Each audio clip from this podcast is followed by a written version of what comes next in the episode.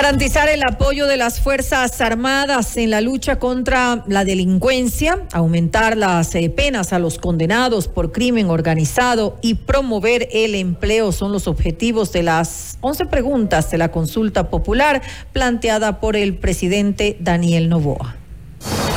Esta es la entrevista de Fausto Yepes, hoy con... El contacto hasta ahora es con el abogado José Chalco, abogado constitucionalista, para hablar sobre las 11 preguntas de la consulta popular. ¿Son viables? Ha recibido también esta, esta presentación de las preguntas serias, críticas desde varios sectores. Vamos a analizarlo ahora precisamente con el doctor Chalco. Doctor, gracias por estar con nosotros. Bienvenido. Buenas tardes, apreciado Fausto, María del Carmen y a quienes nos escuchan a través de tan prestigioso medio. Una buena tarde con usted. Gracias igualmente. Ocho preguntas al menos tienen relación con reformas eh, al Código Orgánico Integral Penal. Parecería que según el presidente Novoa y su equipo en, sí, eh, según el gobierno, el problema o los problemas del Ecuador en seguridad tienen que ver con el COIP. Apreciado Fausto, al día siguiente de la consulta popular que se haga a los ecuatorianos, si es que se la hace, no pasará nada. Al día siguiente de este intento de llevar a los ecuatorianos a una elección, no pasará nada. Que se escuche bien, hay que ser serios. Esto que hemos visto los ecuatorianos después de una especie de caja de Pandora, una especie de secretismo sobre cuáles eran las preguntas, eh, esta suerte de no difundirla oportunamente.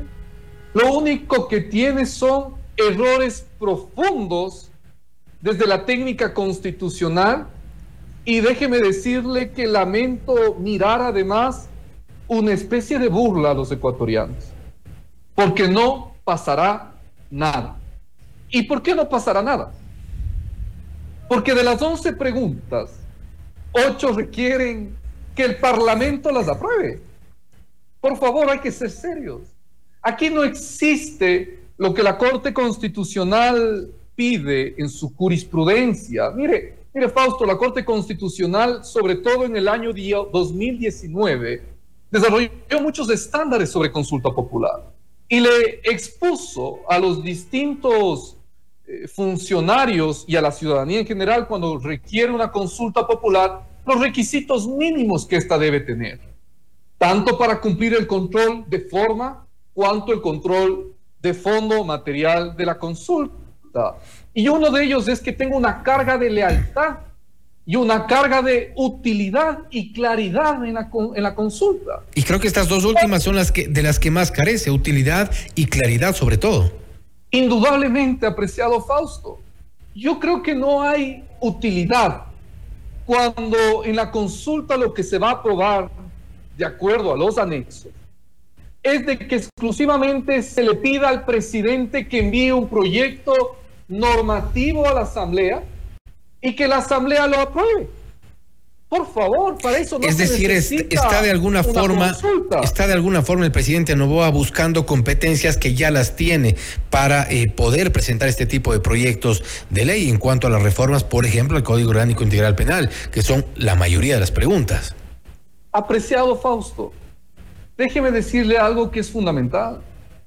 Nos habían dicho los ecuatorianos que el pacto era para realizar las reformas y crear las leyes que necesita el Ecuador. Este pacto en la Asamblea. ¿Acaso entonces que ya no funciona el pacto?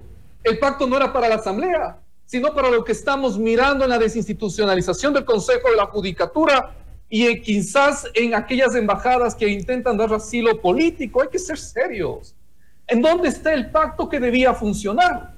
¿En dónde está el acuerdo con la Asamblea para la creación o modificación normativa? Aquí lo único que estamos mirando, lamentablemente, es una desilusión para el país. El presidente de la República tiene atribución natural constitucional de presentar proyectos normativos a la Asamblea.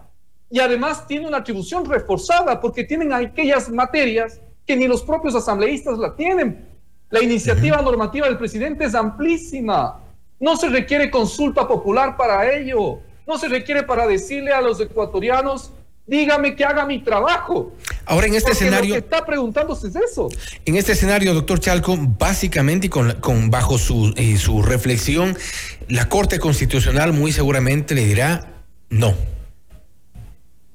Indudablemente, indudablemente la Corte tiene que corregir estos intentos indebidos de abusar de un proceso de consulta popular para lo que ya existe, para lo que se puede hacer por otros mecanismos y otras vías. Permítame darle un ejemplo. Hay una pregunta que señala que la fuerza pública, en uso de su deber de usar la fuerza precisamente para abatir o para permitir que no existan delitos en el Estado, cuando sean procesados no se les ponga prisión preventiva. Quiero creer que por un error de buena fe, el equipo jurídico de la presidencia no leyó el artículo 54 de la ley orgánica que regula el uso legítimo de la fuerza. En el artículo 54 de la ley que ya existe, de la ley que ya existe, se dice expresamente que la fuerza pública, cuando sea investigada por su tarea, por su actividad de uso precisamente de la fuerza pública, no se le pondrá prisión preventiva y se le pondrá medidas sustitutivas. Ya existe. El artículo 54 de la ley dice. ¿Cómo podemos poner a los ecuatorianos en esta consulta que cuesta dinero al país y en donde las cuestiones urgentes no están? No está, por ejemplo, el Consejo de la Judicatura con todo lo que estamos mirando. No está mecanismo alguno para solucionar los problemas estructurales e institucionales del país, para las urgencias laborales del país para las modalidades contractuales que se requieren. No existe aquello. Y Solamente cuestiones de reforma al COI que no hay que caer en un populismo penal plebiscitario, sino en hacer las cosas que le corresponden. El presidente no puede consultar a la población quiere que yo haga mi tarea. Ya tiene que hacer su tarea constitucional. Y un poco también en esa línea, un poco, un poco también en esa línea, doctor Chalco, por ejemplo, la pregunta número uno, vamos a dar lectura a la pregunta uno. Dice, ¿está usted de acuerdo con que las Fuerzas Armadas inicien acciones para prevenir y erradicar la actividad de organizaciones criminales transnacionales que operan dentro y fuera del territorio nacional conforme el anexo de la pregunta uno? Esto es o sea, y, creo que es un poco la reflexión que a la, a la, y la conclusión a la que han llegado varios eh, juristas y quienes han, han, emitido sus criterios respecto de la, de la consulta, de estas preguntas. básicamente está insistiendo en, en, temas que no solo son de competencia del Ejecutivo, también son de competencia de la fuerza pública. Es decir, no sé si es que hubo juristas realmente que elaboraron este tipo de preguntas. Fausto, esto es aún más vergonzoso. La pregunta uno y la pregunta dos ya fue aprobada en reforma parcial de la Asamblea Nacional. Permítame contextualizar, es que esto es importante decirle al país, no hay que mentirle al país, hay que ser serio. La Corte Constitucional, en su decisión 422 RC, slash 22, ya se pronunció sobre la reforma parcial al artículo 158 de la Constitución. Permítame explicar. La Corte Constitucional dijo que las Fuerzas Armadas pueden complementar a la Policía Nacional. ¿Qué es de eso lo que dice la pregunta dos al final del día? Es eso, es el trabajo complementario de las Fuerzas Armadas con la Policía Nacional. Lo cual y la Corte Constitucional, en la decisión que he señalado, señaló, estableció que se realice una reforma parcial a través de la Asamblea Nacional. La Asamblea Nacional ya la aprobó y estamos en el momento procesal en el cual hay que preguntarle a la población por referéndum la modificación del 158 de la Constitución. Es decir, lo que está en la pregunta 1 y 2 que ahora se envía ya está resuelto. Ya está en reforma parcial y solamente hay que preguntarle un referéndum a la gente aquello pero no estas dos preguntas que nada tienen que ver. Vea, Fausto, yo creo que lamentablemente aquí no existe ni efecto útil, no existe ni principio de lealtad, ni principio de claridad en la propuesta de la consulta. Y esos son elementos suficientes para que la Corte Constitucional no dé paso, porque no podemos burlarnos de un mecanismo de participación que ilusiona a la gente. Hay que ser serios. Ilusiona a la gente, pero no podemos ilusionar con engaños.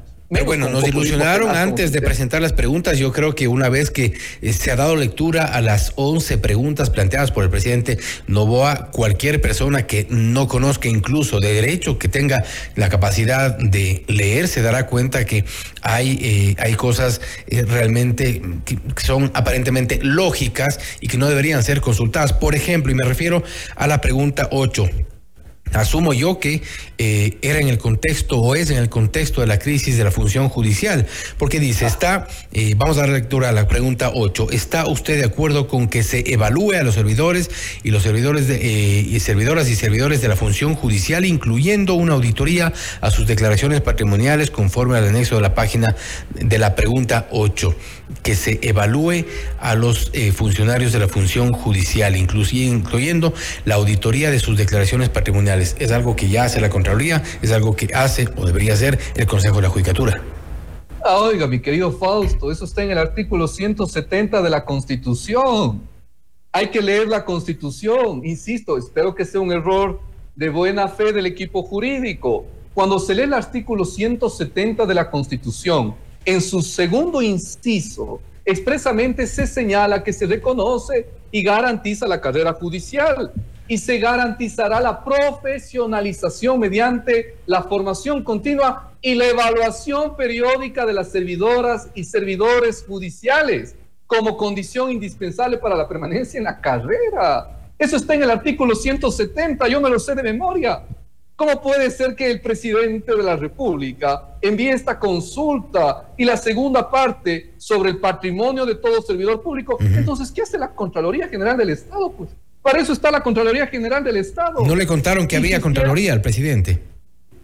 Vea usted, entonces, que no hay que ser populistas. No, no hay que ser populistas. Este país ya ha sufrido mucho del populismo. No hay que encontrar estas nuevas fórmulas populistas plebiscitarias. Y hay que ser serios al país. El país tiene otras urgencias, otras urgencias institucionales, sí, fundamentales. La reestructuración de del Consejo de la Judicatura y hubiera sido interesante ver algo transitorio, un consejo que permita una reorganización inmediata. Podría haber sido interesante reformas en materia laboral, urgentes para el país.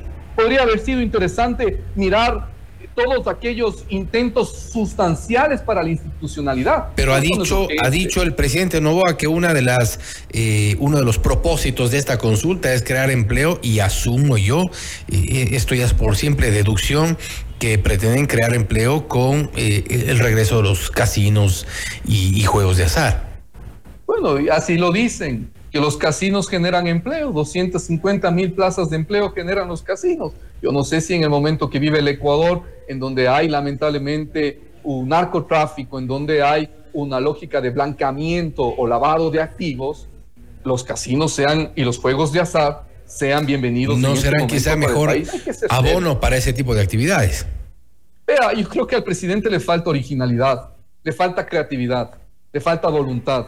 Esta consulta ni siquiera goza de un mínimo de originalidad. No hay ninguna pregunta que encante a los ecuatorianos, que ilusione al país. Hay que tener mucho cuidado, porque si se quiere utilizar la consulta, al menos como un instrumento político, ilusionele al país, pero no con esta barbaridad que ya existe que ya no es una lógica de algo que se va a conseguir. Por favor, esto ya existe. Simplemente hay que usar lo que ya hay, hay que mirar cómo se viabiliza lo que existe, que es lo urgente, y hay que cumplir con lo que la Corte Constitucional ha dicho.